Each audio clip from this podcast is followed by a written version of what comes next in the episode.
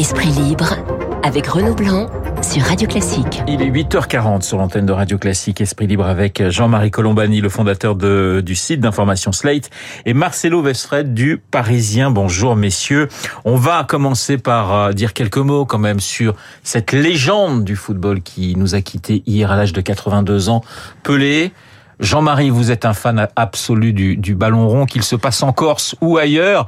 Il n'y a pas que Claude Papy dans la vie. Il y avait aussi, il y avait aussi Pelé. Pour vous, c'était le plus grand, tout simplement. Oui, c'était le plus grand parce que c'est l'origine de la légende, ouais. de la mythification du football. Si vous voulez, la, la légende du foot, le, le mythe du foot se construit à partir du Brésil 1970 aidé d'ailleurs par la télévision, comme le couronnement de la reine d'Angleterre. D'ailleurs, ça donne une ampleur beaucoup plus grande. Et Pelé, comme l'a très bien dit Neymar, d'ailleurs, c'est celui qui a un certain numéro 10 dans le dos, mais ça n'est plus un chiffre, c'est autre ouais. chose. Et le football n'est plus seulement un jeu, c'est un événement culturel et un événement culturel planétaire. Et c'est Pelé qui incarne tout ça. C'est lui qui, au fond, conduit, nous conduit de ce jeu comme cela à cet événement culturel planétaire que nous connaissons aujourd'hui. Donc, c'est vraiment un mythe fondateur, Pelé. Alors Marcelo, alors attention, le problème de Marcelo, figurez-vous, c'est qu'il est argentin d'origine argentine. Pas un problème. Non, c'est pas un problème. Parce qu'on a vu des belles images d'ailleurs en, en, regardant un petit peu la la vie de, de, Pelé. Il y avait ces échanges avec Maradona, et donc les, les deux joueurs se respectaient beaucoup. Mais c'est vrai que se détestaient beaucoup. Se détestaient beaucoup, peut-être en, en, en sous-main. Il y a toujours cette rivalité entre les Brésiliens et les Argentins. Mais mais bon, Pelé, c'est effectivement, on l'a pas vu jouer ni vous ni moi, mais on en a entendu toujours parler depuis qu'on est petit. Pelé, Pelé, Pelé. Oui, et justement, ce qui est intéressant, puisque vous parliez de Maradona, c'est que on a deux mythes et pourtant deux personnalités très différentes, parce que euh, Pelé, c'est vraiment euh, le mythe est autour de sa présence sur le sur le terrain, de ce qu'il a fait euh, balle au pied, alors que Maradona, c'était vraiment, il y avait la partie sur le terrain et puis il y a la partie hors terrain avec des frasques, avec des hauts et des bas, etc. Pelé, c'est plutôt une personnalité sage d'une certaine façon, et pourtant qui a entré, qui a été une, une icône quoi. Donc on a de, deux personnalités très différentes et c'est vrai qu'elles ont ces deux personnalités, elles ont incarné euh, une sorte de compétition un peu mythique entre les deux grandes nations sud-américaines de, football quoi. Donc il y a un vrai contraste. Il y a cette phrase de Vincent Duluc et puis ensuite on, on passera à d'autres sujets qui disait on peut aimer Cruyff, on peut aimer Platini, on peut aimer Maradona ou Zidane, mais le plus grand c'est Pelé, quoi qu'on en dise, quoi qu'on fasse. Oui, bien sûr. Et d'ailleurs, les images que l'on revoit aujourd'hui montrent une une créativité, une inventivité sur le terrain sans égal. Ouais. C'est cela aussi qui jouait. Et plus il était. Il pourrait jouer aujourd'hui d'une certaine manière. Ah, C'est-à-dire oui, que la technique, il avait déjà oui, été très en avance absolument. et il est pas, il serait pas dépassé aujourd'hui par absolument. par la jeune génération euh, actuelle. D'un renfort utile pour l'équipe du Brésil. C'est vrai, ça aurait pu, ça aurait pu peut-être euh, oui. aider. Voilà, le roi Pelé qui nous a quitté hier à l'âge de, de 82 ans. On va passer à des sujets sujet d'actualité euh, tout aussi tout aussi important et, et, et, très grave. Le Covid et la Chine, les contaminations explosent. On parle de, de 40 millions de cas positifs en Chine chaque jour. Jean-Marie, on, on, est reparti trois ans en arrière, même si la communauté scientifique et, et on l'a entendu ce matin notamment avec Dominique Costa Gliola est assez prudente.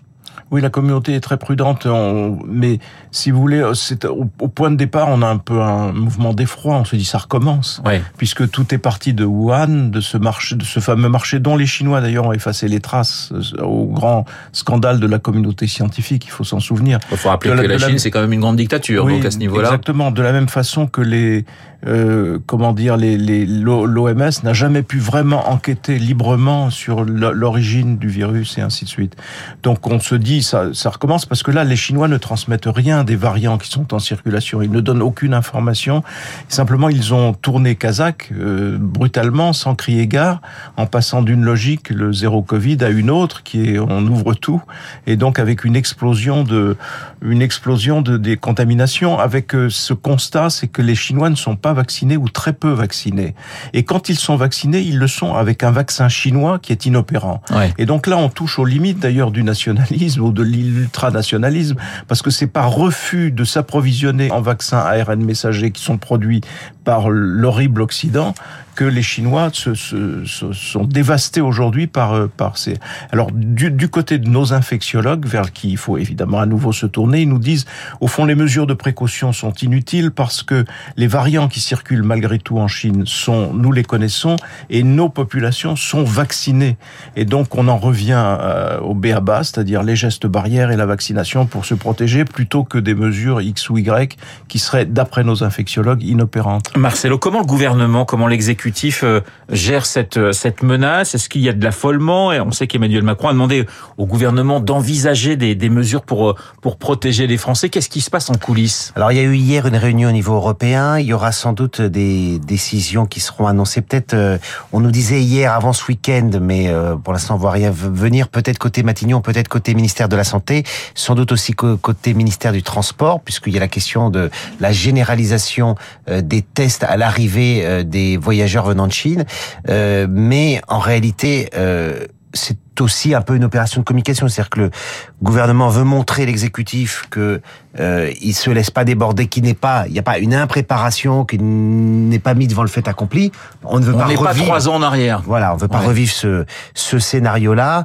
Euh, vous venez de le rappeler, la population française, elle est quand même beaucoup plus immunisée aujourd'hui. Il y a un taux de vaccination, on a des outils, on a des on a des gestes barrières, donc c'est plus la même chose, mais il s'agissait de montrer, et c'est pour ça que le président est sorti mercredi en disant on va annoncer des mesures sans dire lesquelles, mais pour dire en gros aux Français, il y a assez de, de, de raisons d'être anxieux dans ce début 2023 qui se profile. Mais en tout cas, sur le Covid, vous inquiétez pas, on va se préparer, on va faire des mesures mesures qui seront euh, sans doute plus symboliques qu'autre chose. Vous vous inquiétez pas, on va se préparer. Ça nous rappelle quand même le discours d'il y a trois ans. On nous expliquait que bah, c'était au départ que c'était une grippette, ensuite qu'on n'avait pas besoin des, des, masques. On n'en est quand même pas là. Non, non, parce qu'il y a eu trois ans d'expérience et d'identification. Et encore une fois, il y a les vaccins qui sont en circulation et des vaccins qui peuvent s'adapter à de nouveaux variants. Et donc euh, l'idée dominante des infectiologues aujourd'hui, c'est de considérer que les variants qui sont en circulation en Chine sont bien connus de ce que, enfin, on sait lutter euh, contre eux avec les, les, vaccins. Et par ailleurs, il y a eu vaccin plus contamination, donc ça fait une bonne dose d'immunité euh, dans nos pays. Ce pourquoi un certain nombre de personnes disent bon ben contrôler aux frontières, c'est plus une mesure d'affichage destinée à rassurer l'opinion plutôt qu'une mesure efficace. Vous prenez votre avion euh, au point de départ de, de, la Chine, vous êtes négatif, à l'arrivée vous pouvez très bien être positif. Oui, c'est ce que rappelait Dominique Costagliola en disant si vous avez 50% des gens qui sont positifs, on peut imaginer que ceux qui sont dans l'avion et qui ne le sont pas encore peuvent l'être potentiellement. En revanche, il y a ce refus obstiné des Chinois de considérer que leur vaccin est inopérant et qu'il faut s'adresser à une technologie qui aujourd'hui ils ne maîtrisent pas. Et ça, c'est vraiment à faire avec un mode dictatorial d'exercice du, pouvoir. Je ne sais pas si vous vous souvenez de cet épisode, mais au tout début, au tout début, quand tout le monde cherchait un vaccin, les Chinois ont vacciné massivement la population des Seychelles. Et toute la population des Seychelles a été malade. Donc on s'est bien aperçu très vite que le vaccin chinois était inopérant. Ça ne les a pas empêchés d'essayer de, de vacciner une population qui reste en Chine réfractaire à la vaccination, puisque très peu de gens âgés et fragiles sont vaccinés en Chine. Alors la vaccination, et puis tous les scientifiques et les médecins le disent, le masque le plus souvent possible euh, chez nous. Vous pensez, euh, Marcelo, que Emmanuel Macron va demain soir pour ses vœux, euh, eh bien consacrer un grand chapitre de, de, de ses vœux à la situation sanitaire?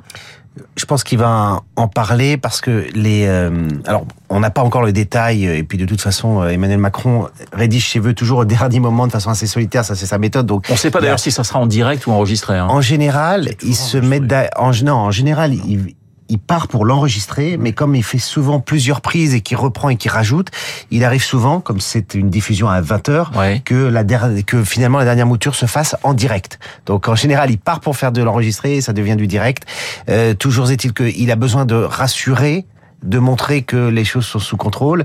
On a quand même un système hospitalier qui est sous tension à cause de la bronchiolite et surtout du, de la grippe. Donc il faudrait pas que euh, un surplus de Covid vienne euh, rendre la situation encore plus dramatique. Donc je pense qu'il aura des mots pour rassurer. En tout cas, il a le, pouvoir du verbe. C'est ça les, les vœux du 31 Vous avez une idée des, des grands thèmes qu'il va aborder en dehors de ces questions de santé? Bah, il y aura la question de la souveraineté, euh, de la souveraineté énergétique évidemment, parce que janvier c'est la question de la coupure, des coups, des éventuelles coupures, et puis on le 10 janvier on a la présentation de, la, de, de la copie gouvernementale sur les retraites.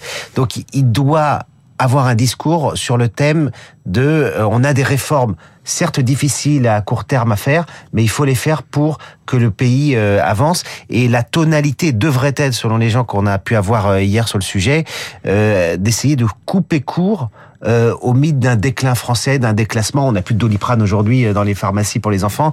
Donc euh, c'est vrai que ça travaille un petit peu nos esprits. Donc essayer de couper court à cette idée que la France n'est plus la France. Voilà, Marcelo Vesfred du, du service politique du, du Parisien. Jean-Marie, ça sert encore à quelque chose les vœux d'un président? Parce que on, on, va avoir la majorité qui va dire formidable les vœux du président, toute l'opposition qui va dire c'est une catastrophe. Mais voilà, c'est encore attendu par les Français. Mais c'est-à-dire que les, ce que vous décrivez comme réaction, les uns et les autres pourraient s'en abstenir, puisqu'on les connaît par cœur à l'avance, en effet, et qu'elles sont répétées à chaque vœu. Mais les vœux sont importants parce que c'est une façon pour le président de faire le point avec les Français, et donc les Français, ils seront attentifs, bien évidemment. Alors après, euh, c'est très difficile comme exercice parce que si vous prenez sujet par sujet, vous n'avez que des sujets d'inquiétude. Le principal d'ailleurs qu'il faut toujours avoir en tête, c'est la guerre.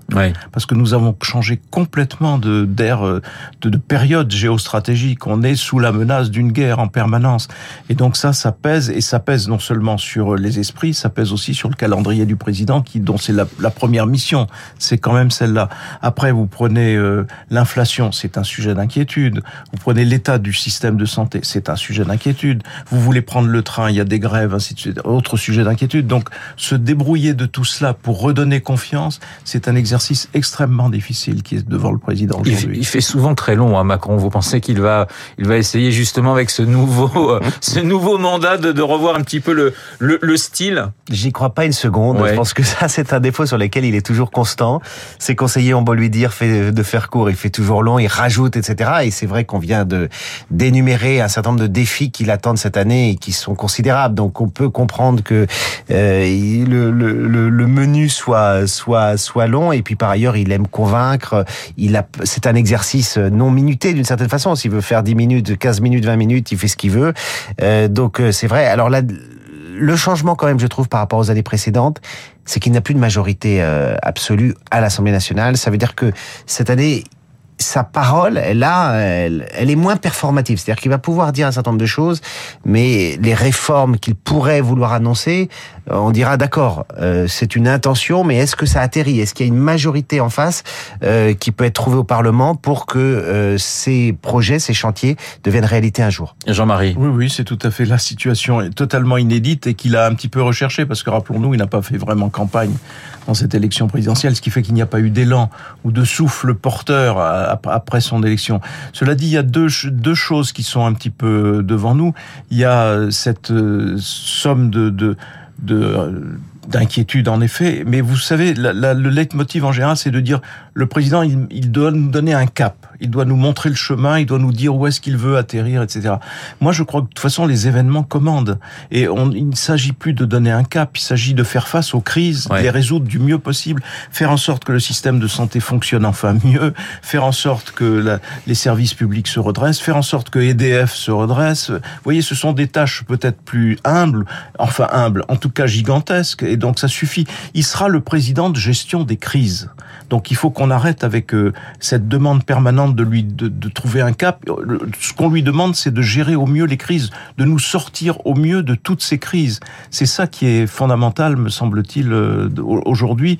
Et le deuxième leitmotiv qu'on entend, c'est de dire on est on est à merci de la moindre étincelle tout, ça peut se réenflammer et tout ça peut redevenir un truc comme les gilets jaunes. En France, on passe son temps à attendre, à, essayer de copier la, la, révolte précédente pour se projeter sur la suivante.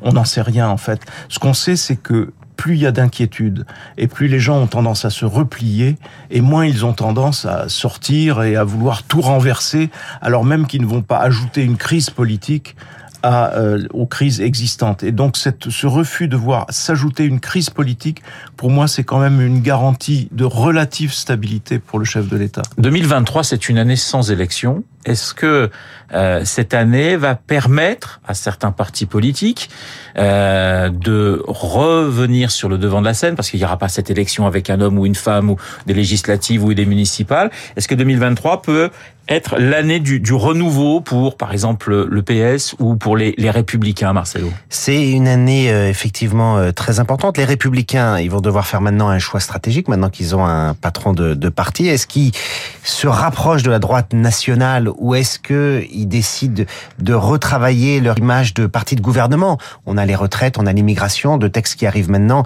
sur lesquels euh, ils pourrait, il pourrait tout à fait se retrouver. Alors c'est là où on verra euh, de quel côté il se situe. Les socialistes, euh, ils ont un congrès fin janvier dans lequel, ils, enfin mi-janvier, fin janvier, parce que c'est étalé, dans lequel ils vont devoir euh, euh, confirmer ou infirmer leur stratégie de ralliement à la Nupes, qui est quand même euh, quelque chose qui était une, une alliance un peu contre nature sur sur le sur le fond pour ça pour pas mal de sur pas mal de thématiques. Avec LFI qui est en crise donc. LFI qui traverse une une crise de croissance terrible puisqu'il y a le, la, la, figure tutélaire de Jean-Luc Mélenchon qui est de plus en plus contestée par une grande partie de de de, de ce de ce mouvement. Donc là, c'est c'est la, la Nupes peut peut éclater cette année. On a des écologistes qui eux ne veulent pas rater l'élection de la prochaine élection, donc ça nous met à 2024, qui sera qui seront les européennes, qui est un scrutin qui leur est plutôt favorable habituellement. Donc on va vraiment avoir une reconfiguration et côté majorité, Renaissance, qui est l'ancien euh, La République en marche, veut se transformer en parti à la traditionnelle avec des, des sortes de patrons locaux pour préparer l'après Macron. Donc ça va vraiment être une année euh, très intéressante à observer. Jean-Marie, quelles sont les, les personnalités politiques de droite comme de gauche que vous avez envie ou vous voyez suivre en 2023 Il n'y a pas de nom qui vous viennent comme ça. on suivra l'activité du président de la République. Oui, déjà, c'est déjà pas mal. Des, leaders de l'opposition. Mais je ne vois pas, il n'y a pas de figure euh, naissante qui soit apparue dans notre paysage. La, la, figure naissante et inattendue, ça a été Emmanuel Macron, mais c'était en 2017 et depuis, il n'y a pas de, pas de nouveauté. Non seulement il n'y a pas de nouveauté, mais après tout l'énoncé que l'on vient d'avoir sur l'état des, des partis, il faut aussi rajouter ceci, ils ne travaillent pas. Les partis politiques ne travaillent pas et ne travaillent toujours pas. Donc ils ne sont toujours pas en train de bâtir ce qui pourrait ressembler à une alternative ou une alternance, alors même que on sait que Emmanuel Macron ne se représentera pas. Donc il devrait être déjà dans la préparation d'une après Macron. Or ils sont totalement obsédés par l'idée de je suis le meilleur opposant, je suis celui qui va faire le plus de mal à Emmanuel Macron aujourd'hui. Donc euh, voilà. Et donc euh, figure naissante ou de figures nouvelles auxquelles on pourrait s'attacher pour le moment, je Vous n'en voyez pas. Marcelo, euh, c'est vrai que l'après Macron, en quelque sorte, a, a, commencé. Il y a notamment ce match à trois, si je puis dire, euh, Darmanin, Édouard Philippe et, et, Bruno Le Maire. Ça va, ça va être sanglant entre les trois et il nous reste quelques secondes. Bah, pour 2023. La compétition est partie euh, tout de suite, elle est même partie avant même euh, l'élection présidentielle, puisque Édouard Philippe avait monté son, son parti avant. Euh, c'est parti très tôt, c'est parti trop tôt d'une certaine façon, puisque l'expérience montre que les, le, la ligne de, de départ en général d'une présidentielle, elle se dessine vraiment tardivement. on a un Gérald Darmanin qui va passer le 31 décembre à Mayotte pour bien cranter des thèmes de sur l'immigration. Il est en visite à Mayotte jusqu'à lundi. Bruno Le Maire qui s'investit. On a Euh, Philippe qui euh, qui fait sa tournée des maires pour essayer de d'avoir le maximum de sénateurs euh, l'an prochain. Bon, c'est parti très tôt et, et finalement ça va être difficile pour eux de trouver cette année des, des vraiment des, des, thèmes pour essayer de, de, de, de marquer des points. Donc à mon avis c'est c'est beaucoup trop tôt pour avoir un casting pour avoir une idée du casting final. Merci beaucoup messieurs. Merci Jean-Marie Jean-Marie Colombani fondateur du site d'information Slate. Merci Marcelo Marcelo Vesfred du Parisien, du service politique du Parisien. Je vous souhaite évidemment d'excellentes fêtes de fin d'année. Il est 8h58. Dans un instant, nous allons retrouver Augustin Lefebvre pour le journal.